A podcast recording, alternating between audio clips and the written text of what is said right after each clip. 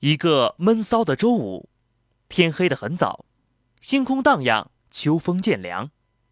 是夜，鹏鹏迈着疲惫的步伐推进门来，看到屋里的派派，才挤出了一丝笑容，挥了挥指尖的彩票，看，我今儿中了五块钱。正给朋友圈发微商广告的派派放下了手机，急忙问道：“路上趴活儿查的还严吗？”鹏鹏一个大写的微笑说：“专车新政出来了，以后日子会越来越好的。”派派听完低着头不说话，心想：要是交通部开微博就好了，就能帮着反映问题。鹏鹏看出了他的心思：“傻瓜，有别的部门开微博了，赚外快的好机会来了。”派派听着，甜甜的进入了梦乡。本节目由喜马拉雅澎湃新闻荣誉出品。峰顶之上，做有态度的新闻。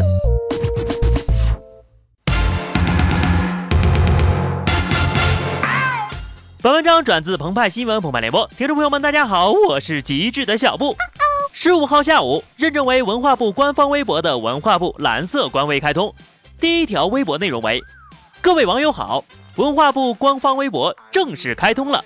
我们将在这里发布文化政策信息资讯，期待大家的支持和关注。二十四小时之后，粉丝人数超过了十三万。官方搭建沟通平台，涌入网民的怀抱，本来呀是一件好事儿。谁知道网民并不买账，纷纷发难。一关注分类到网红搞笑部门，心疼文化部。闲下来了，就喜欢去文化部微博下面逛逛。不难预测，文化部下一步将面向全社会公开招聘，召集专人处理不理性言论，维护网络的纯净。鉴于在文化部微博下面删评论有如在前线作战，在高空作业，难度大，强度高。对此，鹏鹏早已经把个人简介准备好了。作为资深段子手，我们绝不会漏过一个梗。作为资深单身狗啊，不是大漠孤狼。我们的手速急如闪电呐！但是，一条毁灭性的新闻彻底打消了我们的致富梦。一市民因短信中含有“赌”字，被中国移动系统后台抽取为敏感词，导致停机。移动表示，要恢复使用的话，就需要写承诺书，保证不再发垃圾短信。世界上本没有脏话，这种破事儿多了呀，就有了。真正的垃圾短信漫天飞，市民短信里有个“堵”字就要停机，那是不是以后所有姓黄的用户也要写保证书呢？但是不可否认呐，这样的系统相当的诱人呐。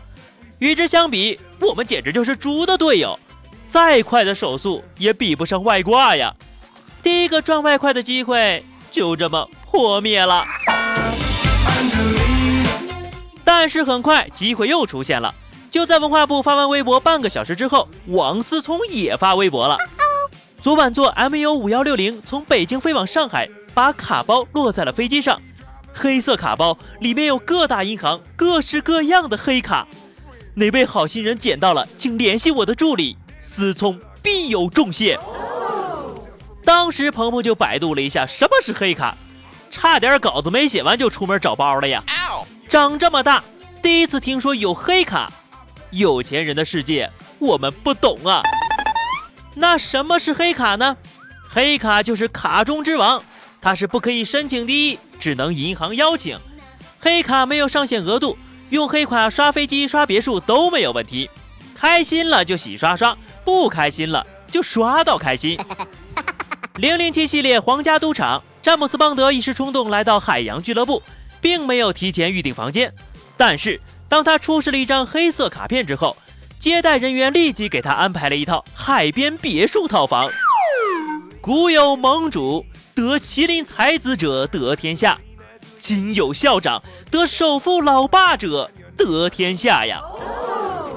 胡润研究院昨天发布了二零一五胡润百富榜，其中王健林坐拥两千两百亿财富，再度成为中国首富。然而他的儿子转眼就把黑卡给丢了。而且呢，还是各式各样的黑卡，这难道不是花式炫富吗？因为就王思聪而言，在飞机上丢了东西，这把飞机买下来不就好了？还找啥找啊？又或者，王思聪想换助理了，微博里的电话号码，鹏鹏他是从早拨到晚呐，始终处于占线的状态。于是，鹏鹏第二个赚外快的机会也破灭了。如果说去给文化部删评论是无稽之谈，去给王思聪找钱包是遥不可及，那么在丽江当酒托儿，绝对是一件给自己捞外快、给当地造 GDP 的美差呀。